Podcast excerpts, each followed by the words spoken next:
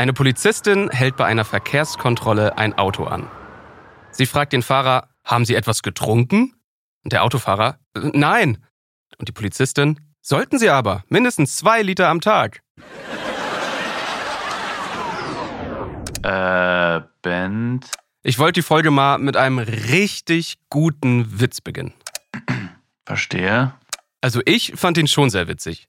Okay, zugegeben, der ist faktenmäßig nicht mehr so ganz auf der Höhe. Mittlerweile werden die zwei Liter pro Tag wissenschaftlich in Frage gestellt. Okay, ich schweife ab. Was ich aber viel spannender finde, warum lachen wir über bestimmte Witze? Warum können wir, jetzt mal ein völlig willkürliches Beispiel, über Mario Bart nicht mal müde lächeln?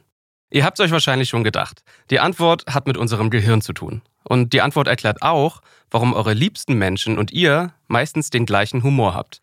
Und vielleicht bekomme ich heute auch noch dich, Hakan, zum Lachen. Ein paar Witze kommen gleich noch. Und, ein kleiner Teaser, der witzigste Witz der Welt, der ist auch dabei.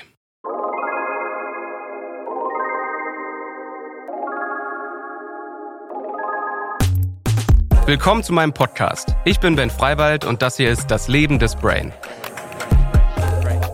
Ich erzähle euch jede Woche etwas über unser Gehirn und wie es funktioniert. Heute geht es darum, was in unserem Gehirn passiert, wenn wir über einen Witz lachen. Oder eben nicht. I'm Sandra, and I'm just the professional your small business was looking for. But you didn't hire me because you didn't use LinkedIn jobs. LinkedIn has professionals you can't find anywhere else, including those who aren't actively looking for a new job but might be open to the perfect role, like me. In a given month, over 70% of LinkedIn users don't visit other leading job sites. So if you're not looking on LinkedIn, you'll miss out on great candidates like Sandra. Start hiring professionals like a professional. Post your free job on linkedin.com/people today. Eigentlich ist es schade, dass ihr diesen Podcast wahrscheinlich alleine hört. Das tun ja die meisten. Wenn ihr nämlich was Witziges hört und dabei in Gesellschaft seid, dann ist es 30 Mal wahrscheinlicher, dass ihr lacht. Deswegen gibt es in Sitcoms auch diese Lacher vom Band. Die animieren zum Mitlachen. Das funktioniert aber auch nicht immer. Lachen ist jedenfalls etwas Soziales. Ihr lernt eine Person gerade erst kennen. Sie macht einen guten Joke und plötzlich wirkt sie mega sympathisch. Eine Gruppe wird doch erst so richtig durch ihre Insiderwitze zusammengeschweißt. Dazu gehört auch, dass andere verwirrt fragen, was denn so witzig ist. Die werden halt ausgeschlossen, was die Insiderwitze noch viel witziger macht. Warum lachen wir also bei guten Witzen? In der Hirnforschung spricht man schon länger davon, dass Menschen permanent Hypothesen aufstellen. Unser Gehirn ist also die ganze Zeit dabei zu rechnen. Was wird als nächstes passieren? Wie wird sich jemand als nächstes verhalten? Und was wird von uns erwartet? Unser Gehirn rechnet, weil wir wissen wollen, wie wir reagieren können. So wie beim Schachspielen. Genau. Bei Witzen ist ein ganz bestimmter Effekt ganz entscheidend. Ich gebe mal ein Beispiel. Achtung. Ich esse meine Suppe am liebsten mit einem großen Fahrrad. Bent, geht's dir gut? Brauchst du irgendwie Hilfe oder? Mir geht's bestens, aber deine Reaktion zeigt genau, was ich meine. Bei jedem Wort in diesem Satz berechnet dein Gehirn, welches Wort als nächstes kommen könnte. Wie bei Google, wenn im Suchfenster der Satz vervollständigt wird. Genau, nur viel, viel besser. Du hast schon so zwei oder drei Suppen in deinem Leben gegessen. Du weißt einiges übers Suppeessen. Also bist du dir ziemlich sicher, welches Wort am Ende kommen wird. Wenn ich sage, ich esse meine Suppe am liebsten mit einem großen Löffel. Exakt. Aber wenn dann plötzlich Fahrrad kommt, dann löst dein Gehirn ein Fehlersignal aus. Das ist dann ein Konflikt im Gehirn, eine sogenannte gebrochene Erwartung oder ganz hochwissenschaftlich Inkongruenz. Okay, das klingt so, als ob eine gebrochene Erwartung stressig ist. Tatsächlich ist sie aber eine Belohnung. Das Gehirn schüttet Dopamin aus, wenn eine dieser vielen tausend Mini-Hypothesen, die wir jeden Tag aufstellen, widerlegt wird. Genau das passiert auch bei den wilden Wortvorschlägen, mit denen Google deine Suche manchmal vervollständigen will. Ich esse meine Suppe am liebsten mit einem großen Hund? Tja, Überraschungen gehören zu den besten Emotionen, die wir überhaupt erleben können. Eine gebrochene Erwartung ist aber erst dann witzig, wenn sie zwei Skripte miteinander vermischt, die normalerweise nicht vermischt werden. Bevor du fragst, Skripte sind abstrakte, allgemeine Erinnerungen für typische Aktivitäten, die bei Routineereignissen auftreten. Bitte was nochmal? Hast recht, das war zu kompliziert. Vielleicht so. Denk mal an eine Einbruchsszene aus einem Film. Das kann ruhig ein komplettes Klischee sein. Du hast in deinem Gedächtnis ja alle möglichen Bilder aus anderen Filmen, Büchern oder Comics abgespeichert. Also sieht das Skript für eine typische Einbruchsszene ungefähr so aus. Ein Haus bei Nacht. Alle Lichter sind aus. Dann ein Geräusch an der Haustür. Ein Einbrecher knackt das Schloss. Er betritt leise das Haus, schleicht durch die Räume und ins Schlafzimmer. Dort schläft eine Frau. Der Einbrecher stößt eine Nachttischlampe um. Die Frau wird wach, sieht den Einbrecher und schreit. Das ist eine komplett klischeehafte Filmszene eben. Und jetzt kommt der passende Witz zu diesem Skript. Neulich habe ich einen Einbrecher in meinem Pyjama verjagt. Warum er mein Pyjama getragen hat, weiß ich nicht. Na bitte. Jetzt nochmal zurück zu den Skripten. Vielleicht ist das jetzt etwas klarer. In unserem Gedächtnis gibt es Skripte über Einbrecher und über Pyjamas. Normalerweise gehört das Skript des Pyjamas zu der Hausbewohnerin. Aber jetzt vermischt der Witz diese Skripte. Und das überrascht uns. Plötzlich haben wir einen Blick auf die Welt, den wir vorher nicht hatten. Ein Einbrecher in dem Pyjama der Hausbewohnerin? Der US-amerikanische Neurowissenschaftler Scott Weems, der nennt das Auflösung. Durch den Konflikt entsteht ein neues Bild in unserem Kopf. Im Laufe unseres Lebens lernen wir unbewusst sehr viel darüber, wie Humor funktioniert. Wir haben irgendwann an die tausend Witze gehört.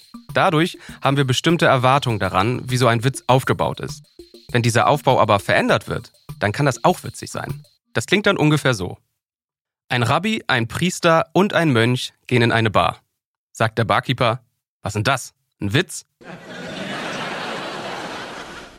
Aber ob wir einen Witz als Witz erkennen, das hängt nicht nur vom Witz ab, sondern auch von uns. Genauer gesagt von zwei Dingen unseren Merkmalen und in welchem Zustand wir gerade sind. Merkmale sind konstant. Bei mir würde ich sagen, ich bin 1,82 Meter groß, weiß, männlich und ein wahnsinnig guter Basketballer. Ja, und dann ist da noch mein Zustand. Und der ist flexibel.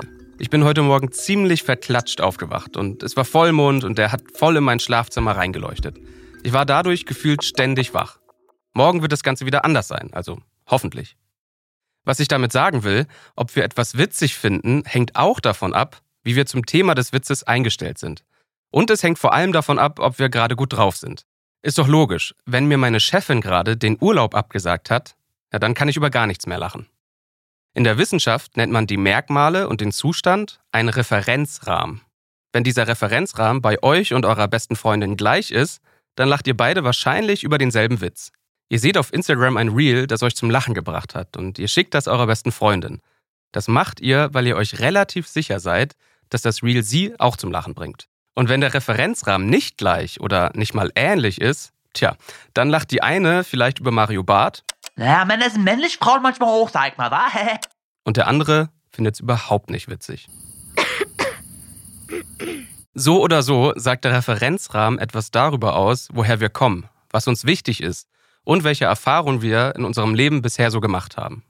Es ist ja schon ziemlich einfach, sich über Menschen lustig zu machen, die Mario Barth witzig finden. Aber wenn man in der richtigen Stimmung ist, dann kann man eigentlich über fast alles lachen. Ich hoffe, ihr seid gerade in der richtigen Stimmung, denn wie versprochen, kommt jetzt der wahrscheinlich witzigste Witz der Welt. Der britische Psychologe Richard Wiseman hat sich nämlich ein sogenanntes Laugh Lab eingerichtet, also ein Lachlabor. Und da hat er Menschen online darüber abstimmen lassen, wie witzig sie bestimmte Witze finden.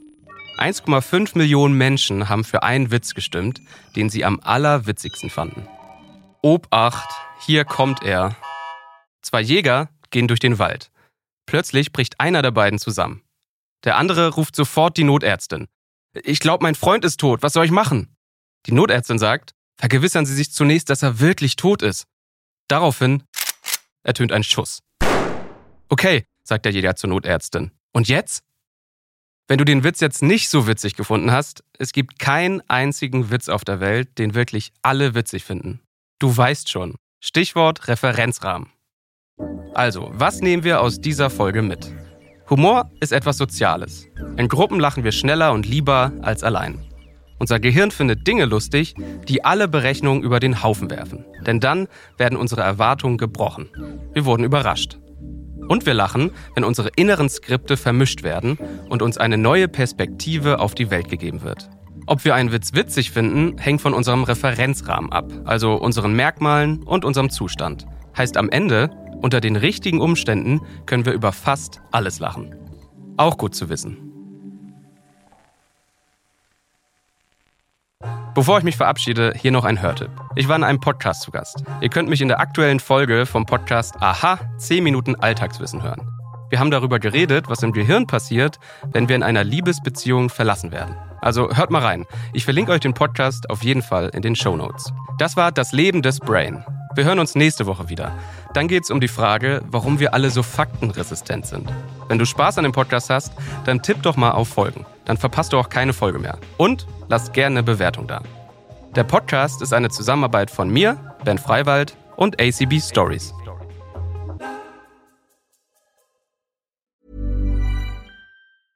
Hey, it's Danny Pellegrino from Everything Iconic. Ready to upgrade your style game without blowing your budget? Check out Quince. They've got all the good stuff shirts and polos, activewear, and fine leather goods, all at 50 to 80% less than other high end brands. And the best part? They're all about safe, ethical, and responsible manufacturing. Get that luxury vibe without the luxury price tag. Hit up quince.com slash upgrade for free shipping and 365 day returns on your next order. That's quince.com slash upgrade.